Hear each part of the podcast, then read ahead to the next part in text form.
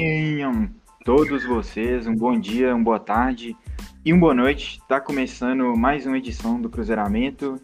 Hoje, episódio 78, segundo meus cálculos aqui. Hoje recebendo o Thiago, né? TH, já apareceu aqui outras duas vezes, se não me engano, do podcast Cruzeirizando. Receber ele aqui hoje para fazer uma prévia da partida que tá por vir aí contra o Vasco e tal. É, é amanhã, né? No caso, a gente está gravando na quarta. E aí a gente vai dar uma passada aí sobre o que pode ser que aconteça nessa partida. E Thiago, valeu mais uma vez por ter aceitado aí meu convite. Que isso, primeiramente, boa tarde, né? Estou é, muito feliz de, de, estar participando do seu podcast. E vamos que vamos aí falar de mais um pré-jogo do Cruzeiro aí, dessa vez contra o Vasco, que com certeza vai ser um jogo difícil. Vai ser, mano. É, então vamos lá, mano. Sobre essa partida, esquecendo um pouco o que rolou aí contra o Operário, que foi uma tristeza e tal. A gente vai ter o retorno aí do Cáceres, provavelmente. É, a gente vai ter o desfalque do Everton, né, que foi expulso. Vai ter o desfalque do Brock, que deve estar machucado ainda. E aí a gente...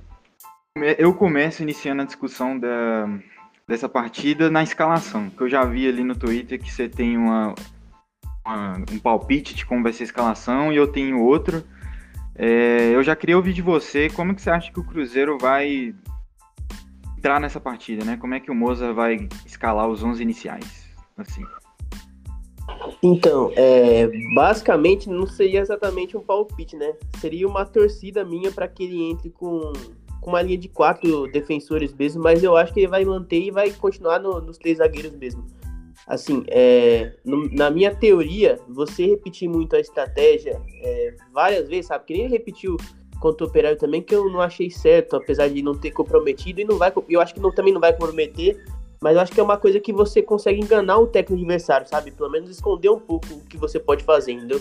Acho que contra o Operário faltou um pouco disso pro Matheus Costa, porque com certeza o Matheus Costa deu que o que o Mozart fez no segundo tempo com o Cruzeiro de, de três zagueiros, enfim. Mas, mas voltando na, na, na, tese, né? Eu acho que ele vai entrar com, com esses três zagueiros mesmo. Eu acho que isso não é tão benéfico, porque digamos que ele vai ter três zagueiros no, na delegação, né? Na, nos relacionados, né? Vai ser o Joseph, o Paulo e o Ramon, né? Se ele entrar com três zagueiros, ele não vai ter nenhum reserva para se caso acontecer que nem o Everton, algum ser expulso por algum motivo, é, ele, ele possa acabar um pouco se ferrando com isso, sabe? tendo que fazer improvisações. Isso, isso para mim já é ruim por aí. É, e a, a outra questão para mim é que é, eu, eu até faria essa questão dos três zagueiros no segundo tempo contra o Vasco, é, mas eu não iniciaria isso porque eu acho que é, iniciando você não, não, não, surpreende tanto o técnico, sabe, com o que você pode, que você pode pelo menos, pelo menos na questão de esquema, né?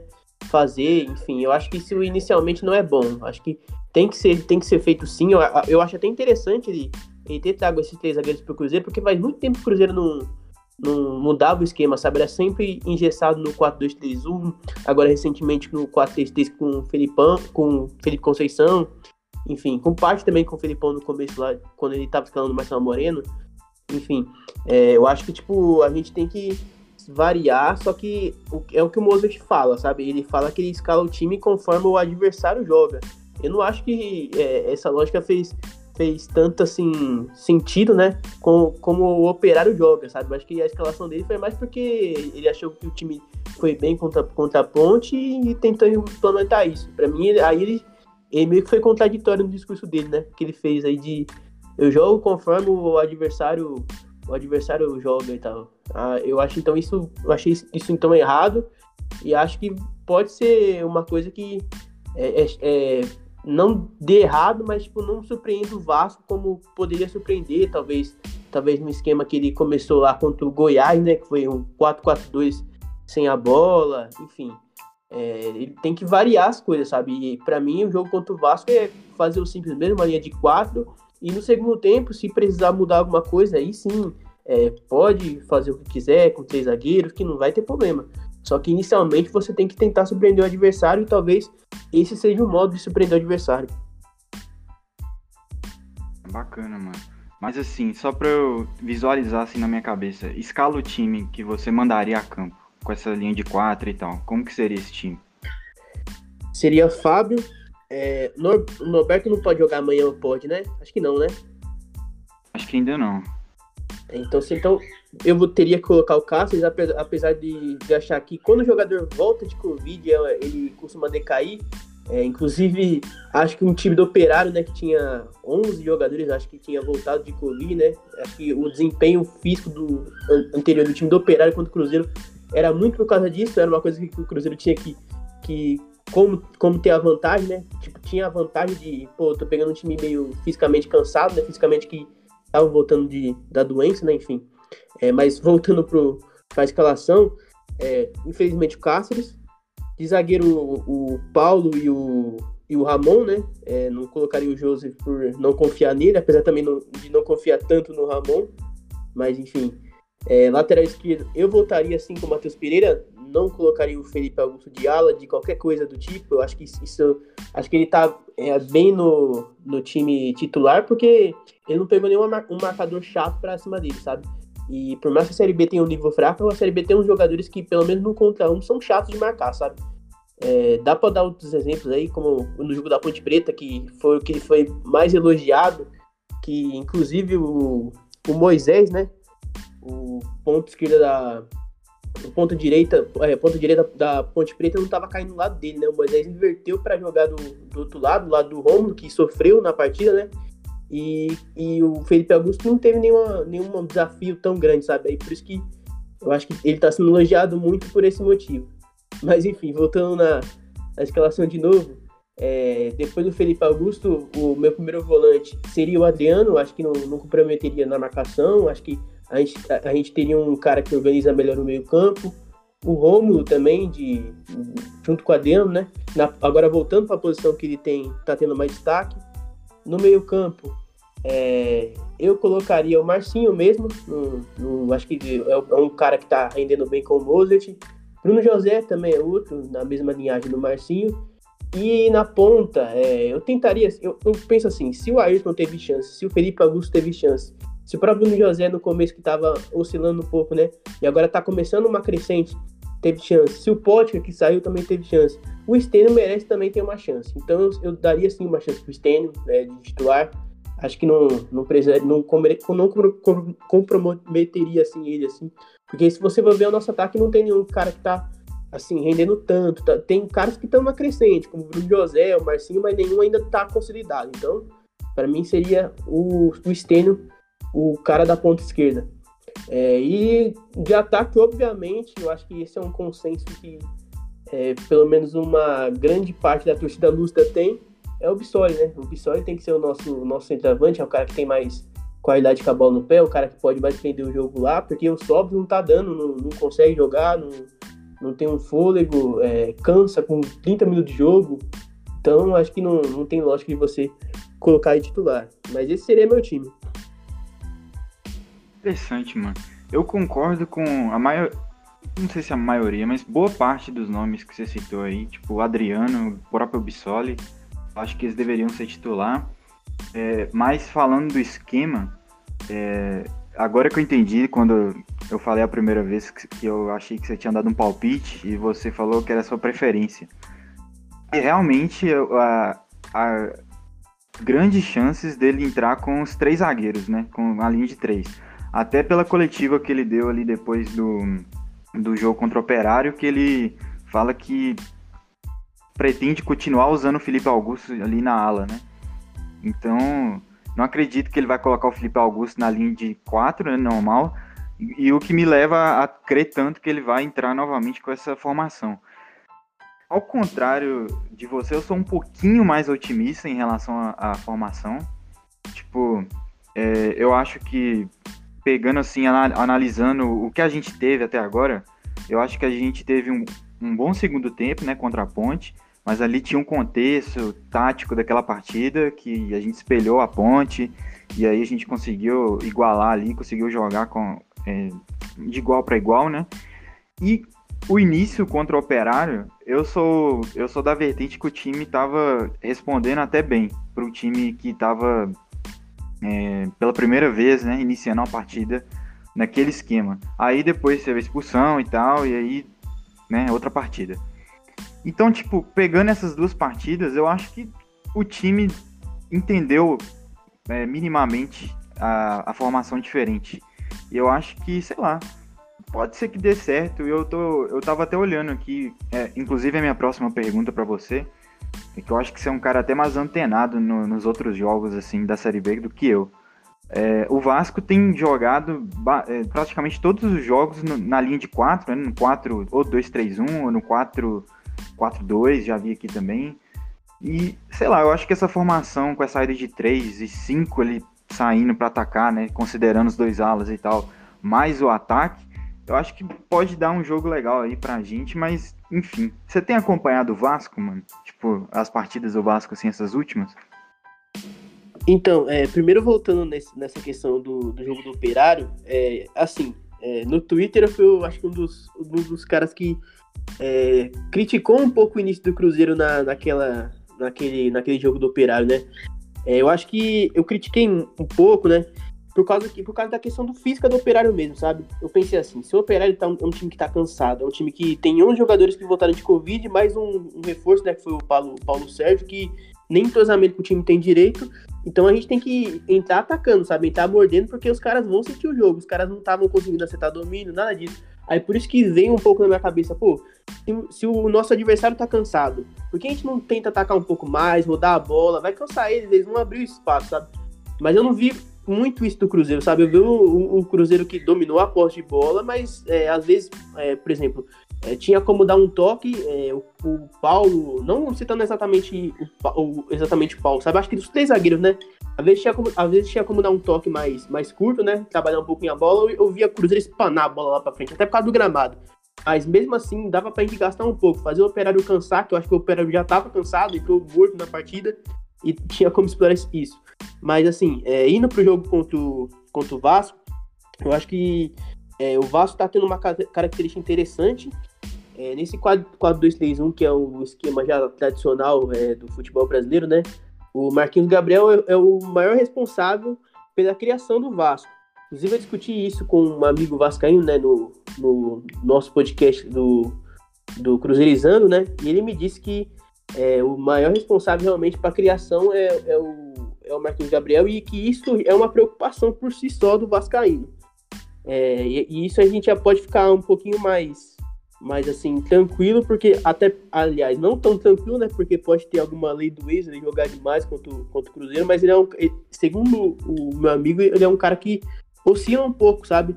Oscila um pouco e que não pode ficar responsável pela criação do Vasco. Isso, digamos que pode ser uma vantagem. É, ele me citou também é, o Léo Jabá, que também é um cara bem, bem chato de, de se marcar, que é um cara que cria muito pelas pontas, pode ser que principalmente pela nossa lateral esquerda, aliás, principalmente pelo nosso ala, né, o Felipe Augusto, talvez ele encare algum cara mais chato, né, no, no contra um.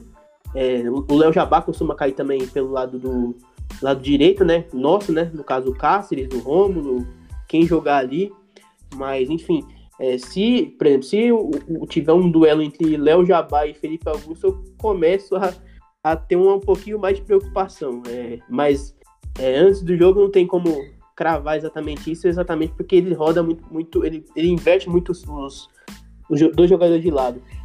Mas enfim, é, acho que é, essa linha de cinco é como, como eu disse, é, eu, eu, queria tentar surpreender o, o, o, Marcelo Cabo jogando, pode ser jogando num, num esquema de 4-4-2, é, jogando uma linha de 4 normal, não precisa exatamente é, mudar a configuração do ataque, nada disso. É que eu acho que fica meio engessado nesse, nesses três zagueiros, sabe? tudo tem uma vantagem de você manter esquema, sabe? Por exemplo, se eu quisesse manter esse, esse, esse três zagueiros aí, é, um, é, é, é, benéfico porque você ganha entrosamento. Você, nem você falou da, da partida do operário, agora o time tá realmente se, se entrosando. Só que fica, é, fica enjoativo, porque vai ter técnico que vai estudar o Cruzeiro e vai, vai saber explorar, sabe? Qual os defeitos do Cruzeiro nessa linha de três zagueiros. E esse é um problema, não exatamente é, contra o Vasco, sabe? É, eu acho que é, é, depende muito do, do que um, cada treinador proporciona. Eu acho que o Cabo com certeza também vai estudar um, algum defeito nessa linha desde o Cruzeiro e vai tentar alguma coisa, sabe? Mas enfim, é, voltando é, pro que eu acho que que o Vasco pode dar perigo pro Cruzeiro é, é, realmente nessas questões de, do, do Cano, né? Do, do, do Léo Jabá e do Marquinhos Gabriel, que é um cara que oscila, né? Que vai entre altos e baixos, mas é o responsável pela criação do Vasco. E um ponto que a gente pode explorar bem do Vasco, que aliás é um ponto também fraco do Cruzeiro, é a bola aérea. Inclusive foi o, o, o que o o meu amigo Vascaíno disse que é, a questão da bola aérea do Vasco é muito fraca, principalmente no escanteio. Aí a gente tem que confiar no Paulo subir de cabeça, no Ramon subir de cabeça, Joseph ser, ser titular, provavelmente vai. Também tem um, um bom cabeceio. A gente tem que explorar esse, essas coisas do Vasco e tentar torcer para que é, no, o nosso ala Felipe Augusto, é, o Cáceres que está voltando de Covid, pode ser que que peque um pouco fisicamente e não, não sofra na mão dos, dos jogadores de lado de campo do Vasco. E também é, torcer para o Marcos Gabriel não estar num, num dia que ele está em alta e com vontade de fazer alguma coisa no jogo. É, tentando olhar é, alguma vantagem né, dessa, dessa formação que vai ser a formação titular, né, provavelmente. É, você falando aí do Cáceres, é, realmente ele deve ter essa perda física, né, pelo por estar tá voltando de Covid e tal, tem toda essa questão que os jogadores realmente voltam meio abaixo, assim. É, eu acho que essa formação de três pode acabar até protegendo um pouco ele nesse sentido, porque é, se ele jogar de ala, né, ele vai ter até um corredor menor ali para defender, justamente por ter a cobertura do, do Joseph, né? Acaba que Concordo. se ele jogasse ele se ele jogasse tipo, de lateral, ele teria que subir e voltar assim a partida inteira. Acho que desgastaria mais ele. Eu não tinha Concordo. pensado nisso ainda. Concordo. E acho que no Cerro, ou até no próprio Vasco, ele já chegou a jogar assim, sabe? A, a escola paraguaia, ela, ela é muito alinhada com os três zagueiros e com os alas. O Cáceres acho que já foi ala, assim, no, no seu portenho. Acho que até no próprio Vasco teve uma época que ele foi... Que jogou de ala alguma vez, que eu não vou lembrar direito, mas é, ele tem uma, já uma especialidade com isso, né? E digamos que o maior ponto de, forte dele no passado foi realmente é, a, o, o, ofensivo dele, né? Ele aparecia muito na área também para cabecear, tanto que fez acho que dois gols é, na Série B contra Confiança, é, no Mineirão, e agora não vou lembrar o outro, mas enfim. Ele é um cara que aparecia muito como elemento de surpresa para atacar também, né? Então pode ter essa vantagem de você jogar com três zagueiros e o Cáceres lá. Mas aí é o que eu falei, é, o meu, o meu é, medo com o Cáceres hoje tá na questão física, porque ele tá acabando de voltar de um, de um negócio que, que peca, que acaba um pouco com o jogador, sabe? Pelo menos momentaneamente, até ele se cobrar leva um tempo, né? Todos que voltam voando. Enfim, é, varia muito de jogador para jogador e eu espero que o Cáceres não, não sinta nada de, nessa volta dele depois de Covid. É, e no meio ali, a gente, pelo menos eu vi uma notícia hoje que talvez o, o Giovanni fique fora, né, da partida. E aí eu, aí eu tenho um pouco de medo de quem o Moza vai colocar, porque, cara, depois das substituições que ele fez contra o Operário ali, eu, eu não confio nem um pouco, assim, na, na em questão de substituição e reposição que ele faça. Porque quem sobra ali de opção? Sobra o Adriano, com certeza ele não vai optar pelo Adriano muito difícil. Aí tem o Ariel, né? De repente vai que ele quer colocar o Ariel, aí eu já fico muito preocupado. E não tem um substituto natural assim pro Giovanni, é um cara que vai fazer o que ele vinha fazendo. Então acho que uh, o time sinta talvez um pouco aí a diferença, né? Porque vem de duas ou três partidas com o Giovanni. Ou, ou é só uma, ou é duas. Tô perdido agora, cara. Mas já tem umas duas partidas aí que o Giovanni tá sem titular, né? É, vem de duas mesmo. Ele ele começou contra a Ponte, né? E contra o Operário. É. Aí fica a minha dúvida aí de quem que vai ser talvez o substituto, caso ele realmente não venha jogar. Então, é, é estranho é, é, esse ponto, né? Porque, assim, é, você, se você vê as coletivas do Mozart, principalmente nesse, nesse último jogo aí contra, contra o Operário, ele, ele falou umas coisas que é meio confuso saber onde que ele enxerga os volantes do Cruzeiro, porque o Jadson, ele disse que não enxerga como volante. O Ariel, ele disse que, que enxerga o, o, Ariel Cabral como um primeiro homem, né? Um primeiro volante, né?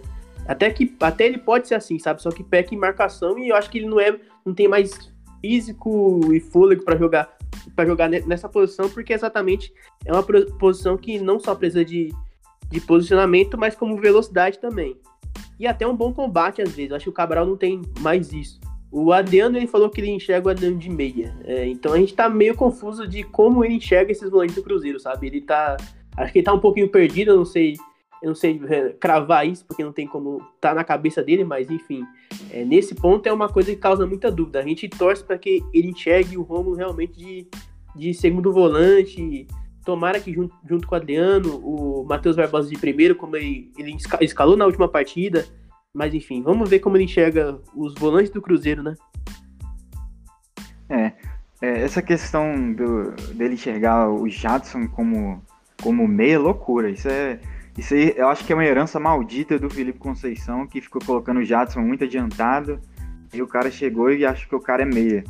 E a questão do Adriano, eu acho que seria o, o, o ideal, assim. É, ele falou que enxerga o Adriano de meia, né? Eu discordo um pouco. Mas eu entendo por que, ele falou isso do Adriano, né? O Adriano realmente ele tem uma característica de passe e tal, como você já destacou aí. E, e se eu não me engano, o Adriano na base, ele não era o primeiro volante, né? Eu acho que ele era segundo volante, ou eu tô falando besteira?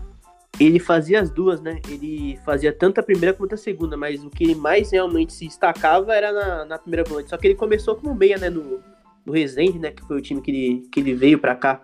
Ah, isso. É. Acho que na ausência do Giovanni, assim, e pensando na galera que a gente tem disponível, acho que eu, eu apostaria nele, talvez. E pensando que o esquema vai ser esse mesmo dos três zagueiros e tal. É porque eu acho que sobra ali quem? Sobra o Jadson, não, não confio. O Ariel, não. Esquecendo de alguém? O Rômulo, né? O Rômulo, acho que o Rômulo é, é, ah, é, é o Rômulo, cara. O Rômulo é Adriano que, que são os caras que, que tem que ser titular dessa volância do Cruzeiro. Ah, não, eu falei, tava esquecendo completamente do Romulo. Então, com certeza vai ser o Romulo e o Matheus Barbosa, não tem dúvida que vai ser esses dois. E aí os dois alas, né, mais o Marcinho. E aí Bruno José e infelizmente o Sobs, porque para mim o Sobs é jogador de segundo tempo. Acho que você também concorda. Eu é, acho que isso tá claro para toda a torcida, né? Ah, putz. E eu, eu, tipo, o último episódio que eu gravei aqui, eu até comentei, eu perdi metade do episódio numa, numa falha de. Eu até vou olhar aqui para ver se não aconteceu a mesma coisa, não. Tá gravando. Eu acho que a gente é, comentou um pouco sobre a partida contra o Vasco, né? Fez tipo uma prévia assim e tal. E eu comentei, cara, só que eu não sei se foi a parte que eu perdi ou se foi pro episódio, mas enfim, vou falar de novo se foi a que foi pro episódio. É, tá claríssimo que o Moza não vai comprar nenhuma briga com o Sobis, não vai contrariar o Sobis. É, ele, o Moza viu que o, o, o, antecessor dele caiu por causa desse atrito com o Sobis, principalmente, né? Foi uma coisa que agravou muito a situação dele. E infelizmente, cara, apesar de ser claro assim para mim, para você, para muitas outras pessoas que o Sobis não vem jogando para ser titular, acho que infelizmente a gente vai ter que engolir. A palavra é essa, a gente vai ter que engolir o Rafael Sobis de titular boa parte dos jogos aí, porque infelizmente eu não vejo o Moza querendo comprar essa uma briga com ele e o jogo contra o Operário me deixou assim estalina igual água, porque o Sobis com aquela com aquela, né, aquela lentidão que ele tem ali natural já. Não, não, não dá um pique para um contra-ataque, não puxa nada, enfim. O jogo com o Cruzeiro com a menos e o Moza deixa o cara em campo até 25 do, do segundo tempo, aí é é, realmente o Sobs é o dono do time atualmente. Isso me deixa meio puto, cara. Isso me deixa puto porque, tipo, eu gosto do Sobs, assim. Eu achei louvável ele voltar para cá e, inclusive, ajudar muito a gente não, não ter sido rebaixado. Achei bacana essa nova página da história dele, mas, cara, ele, ele tá correndo um, um, risco enorme de arranhar a imagem dele com a torcida, assim, grande, porque não é possível que o torcedor vai ficar o resto da Série B vendo o Rafael Sobis jogando mal, sei lá, vai ter ainda os caras que vai passar pano. Não é possível, cara. Uma hora vai a conta chega, entendeu? Uma hora o time deixa de ganhar, deixa de fazer gol, e aí o olhar volta pro atacante, né? Que no caso é ele. E, e não era para ser assim, né? Porque eu acho que ele tem ainda grande potencial para ajudar o time, vindo descansado do banco, pegando os outros jogadores, né, mais cansados e tal. É, enfim, uma pena mesmo que, eu, que o Moza é, vá se resguardar, né, quanto a isso. Porque até o Bissoli vinha numa crescente, né? tinha feito gol, tava participando das partidas bastante, assim, finalizando e tal, ganhando confiança. Agora, né, deu uma diminuída, já não entrou no último jogo. Não lembro se ele entrou contra a Ponte. Acho que entrou ali no finalzinho só. Ele entrou e faltando uns 5, 10 minutos pra acabar, né? Acho que 5 minutos pra acabar ele entrou. É. Pouca coisa demais. Quanto ao Vasco, cara, que você citou aí, eu, eu sinto um pouco de pena do time que, que depende de Marquinhos Gabriel para criação, para até gol, né, que ele fez aí na última partida. E aí eu fico eu fico com pena, mas eu também fico meio dividido assim. Eu falei, cara, será que o Marquinhos Gabriel vai arrebentar no Vasco, mano? E vai jogar bem contra a gente? Não é possível. O cara era morto, um jogador que menos um em campo total assim aqui no Cruzeiro, aí no Vasco o cara começa a aparecer sendo cara do time. Brincadeira, uma coisa dessa. Eu acho que assim, o próprio Vascaíno ele tem a consciência, o Vascaíno Lúcio, né? Ele tem a, a consciência que o Marcos Gabriel é um cara que ele vive de vive de oscilação, né? E que é, essa oscilação pode aparecer quando ele menos esperar. Eu acho que pode ser que contra o Cruzeiro ele realmente faça um, um, jogo bom, até porque ele tá com motivação, é o último time que ele saiu antes de ir pro Vasco, né? Ele quer provar algo, quer provar que é, digamos que ele não teve tanta culpa em algumas, algumas coisas, né? No ano passado, em algumas jogadas que ele que a torcida criticou muito ele, mas é, o que a gente espera é que ele não faça nada disso, né? Acho que o Martins Gabriel pode jogar bem exatamente pela questão motivacional, sabe? Com certeza é motivado contra o Cruzeiro, ele vai estar. É, é difícil, mas vamos encarar. Acho que dá para ganhar. Acho que olhando assim um contexto geral do Vasco, ok, o Vasco vem de uma vitória surpreendente, né, contra o CRB, uma, uma vitória expressiva e tal. É, não cheguei a ver a partida, não sei se o Vasco dominou do início ao fim, se foi realmente assim um time é, tão superior, mas o fato é que o Vasco também vem capengando assim na, na Série B, vem empatou uns jogos aí, perdeu outros, tá ali em décimo, né? Melhor que a gente, claro, mas é, acho que dá para ganhar, acho que apesar de ser o Vasco e tal, e ser um time é, né, de expressão assim como o Cruzeiro, acho que dá pra gente ganhar. Eu acho que é, a volta do Rômulo ali para jogar no meio de campo é, vai ser importante pra gente, pro, pro equilíbrio do time. É, esses dois jogos aí que o Rômulo ficou ali na direita, realmente né, a gente viu que não é mais a dele. O, ele perde, o time perde por não ter ele ali no meio de campo também mesmo que tenha entrado o Giovanni Piccolomo, né? Mas sei lá, eu acho que com, com o Romulo a dinâmica é diferente, eu sinto assim. E eu fico feliz que ele provavelmente vai voltar a atuar aí na posição, né? De, de origem não, mas a posição que ele vem atuando mais recentemente. E acho que é isso. Você tem mais alguma coisa a falar, cara, sobre esse partido? Alguma coisa assim?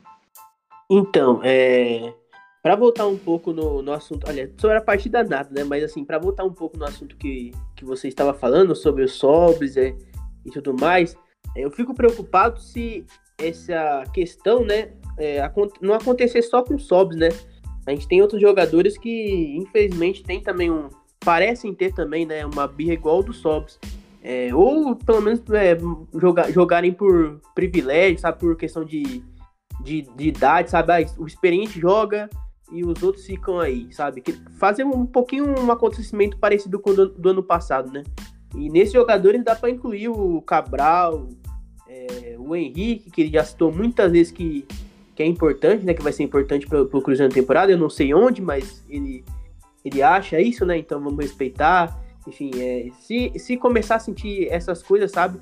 É, o Cruzeiro, quem perde com isso é só o Cruzeiro. Quem perde com isso é só o Cruzeiro e pode acontecer é, que a gente perca pontos por causa de, de atuações desses jogadores que ele tá bancando. Enfim, esse eu acho que eu acredito que é um grande medo, né? Difícil, cara. É, mano, passando aqui no Twitter rapidão, eu queria fazer, deixar registrado aqui também nesse episódio, já que acabou de acontecer, né? Lateral da, do Boa Vista lá, o Jean Vitor, acertou a rescisão com, com eles no Boa Vista já é esperado aqui em BH vai ser o novo lateral esquerdo do Cruzeiro, mais uma contratação. Cruzeiro que é, anunciou quatro nomes aí, né, recentemente, o, o, Norberto, né, anunciou hoje. Lateral direito, Jean Vitor, lateral esquerdo agora. Confesso que o Jean Vitor eu nunca ouvi falar, vou pesquisar para falar mais sobre ele depois. É, o Wellington Nem, né, que eu não cheguei a falar aqui também no podcast, veio com contrato de produtividade e tal, chega em baixa, né, total, vem para se recuperar. E o Keké, né, que tinha o Cruzeiro tinha desistido por questão física dele, mas que voltou atrás e ele vai se recuperar no Cruzeiro e mais para frente pode vir a ser uma opção. O que, que você acha desses quatro nomes aí, cara, que já foram, né, anunciados meio que oficialmente, assim? Então, é, vamos começar pelo nosso lateral direito, né, o Norberto.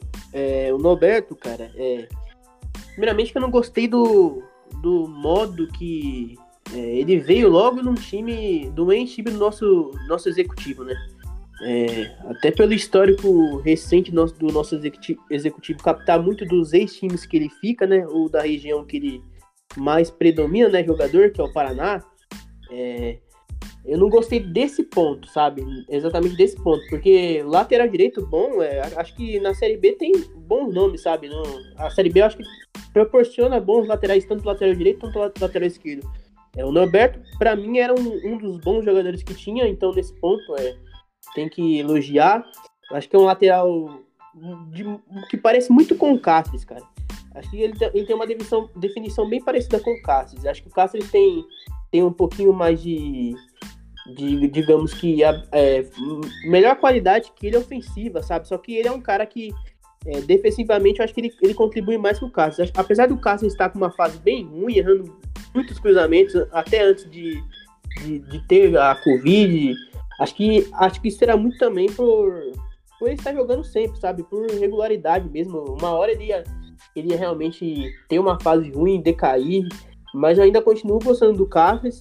É, não acho que ele é, é estudo, mas acho que ele é um cara correto, um cara, um cara regular. E acho que o Norberto também vai na mesma linha, sabe? São dois laterais experientes, dois laterais que para a Série B são bem ok que não vão comprometer tanto para mim ao longo da competição. Pode ser que no eventual é, a jogada, alguma coisa, é, pode ser que eles contribuam assim, mas acho muito difícil em relação ao resto do elenco que a gente tem. É, indo para o lateral esquerdo, né, o, o Jean Victor, Victor, né?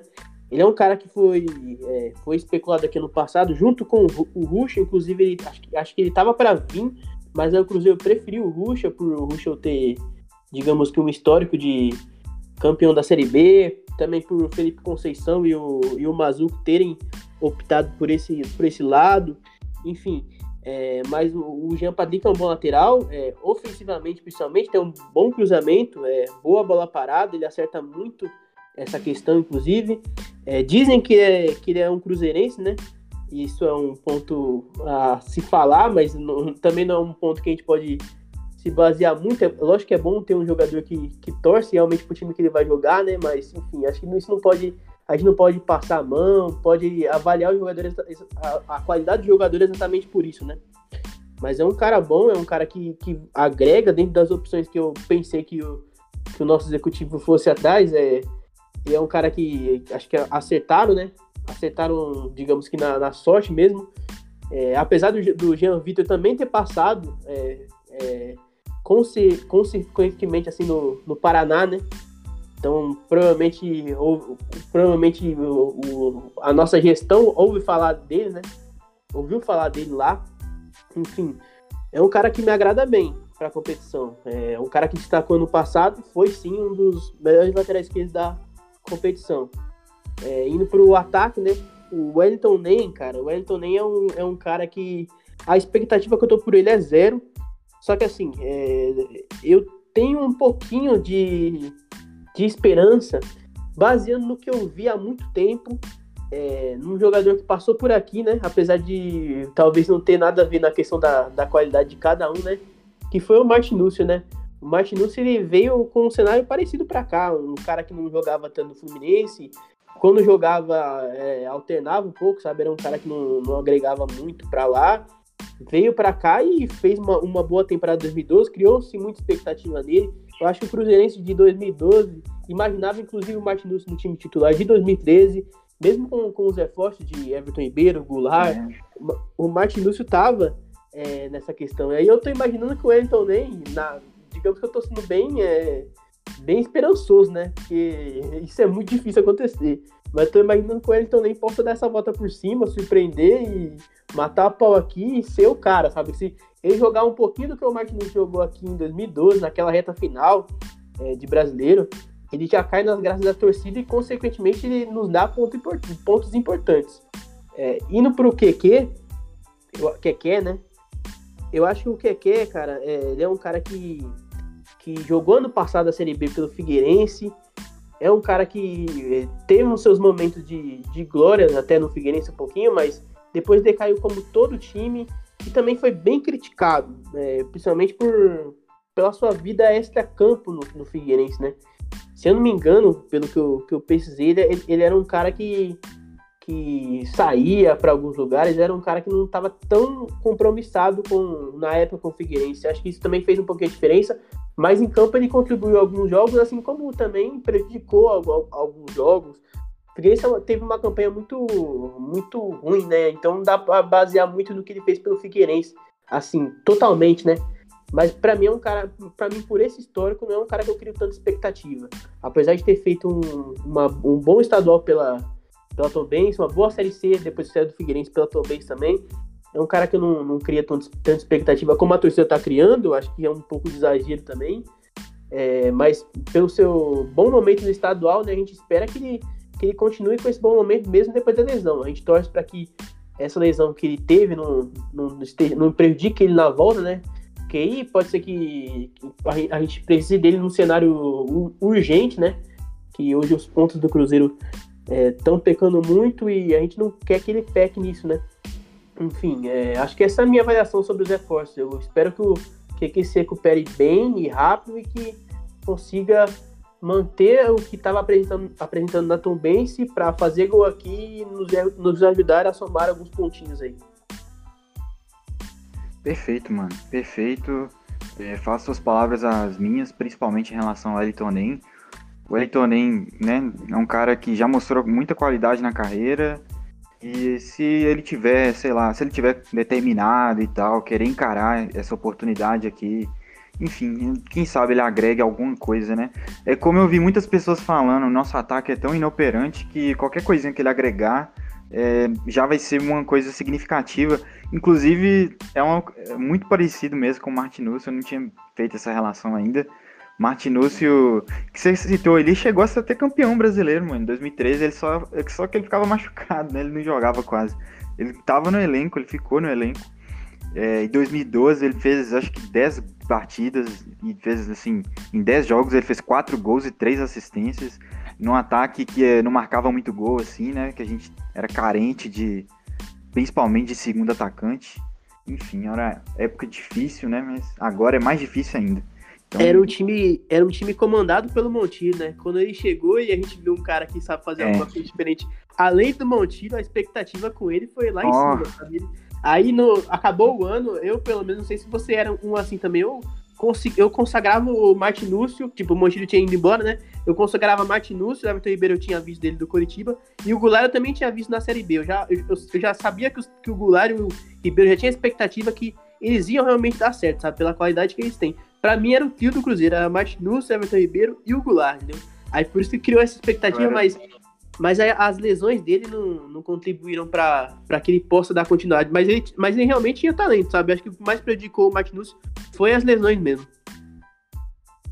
Eu era desse time aí também. Eu imaginava total a virada de 12 para 13. Eu sempre colocava ele no time titular. Não, Martinus tá aqui já, titular, joga demais é uma pena que não, não deu sequência, né, mano? Mas, cara, chegando aqui no final do episódio já, até porque agora tem Portugal e França. Então, é, agradecer, velho, sua presença. Você agrega demais aqui. É por isso que eu te chamo, mano. Você traz um, um contraponto, assim, das paradas que é importante, às vezes, estar tá aqui ouvindo alguém falar e tal. Muito obrigado por ter aceitado. Mais pra frente vai ter mais convite, enfim. Valeu, e é isso. E eu digo mesmo para você, mano, é, ser um cara muito gente boa.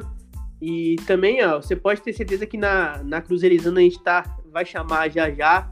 A gente só tá meio confuso porque tá tendo, tá tendo muitos jogos, sabe? Tá entrando também é, novos projetos da Cruzeirizando, como o feminino, que a Renata e o Felipe estão falando sobre, sobre o feminino, a base, eu também vou falar junto com o Vitor, que aí, aí tá incluído sub-17, sub-20, e aí tem que acabar esses jogos pra gente fazer um complemento e falar também. O próprio masculino agora, né, que tá numa crise danada, então a gente também tá, tá, meio, tá meio confuso com isso.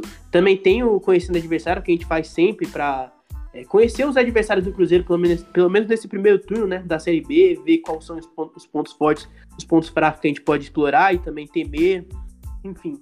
É, mas pode ter certeza que o convite para você na, na Cruzeirizando já, já já vai sair. É só realmente passar essa, essa correria que tá na Série B do início, que você também vai participar lá com a gente. Perfeito. Só chamar que eu vou, com certeza, qualquer dia, qualquer horário, só chamar. Então, galera é, que chegou até aqui, é, siga lá o podcast dos caras, né, Cruzeirizando, estão fazendo uma pá de episódio e uns episódios bacanas com assuntos diferentes, né, inclusive futebol feminino, acho da hora demais que vocês fazem essa correria aí. E eu também, né, Spotify, Anchor, Google Podcasts, enfim, cruze, é, Cruzeiramento no Twitter, Instagram, Cruzeiramento, tô lá. E muito obrigado e volto aí depois do jogo contra o Vasco para falar um pouco da partida. Então é isso e tchau.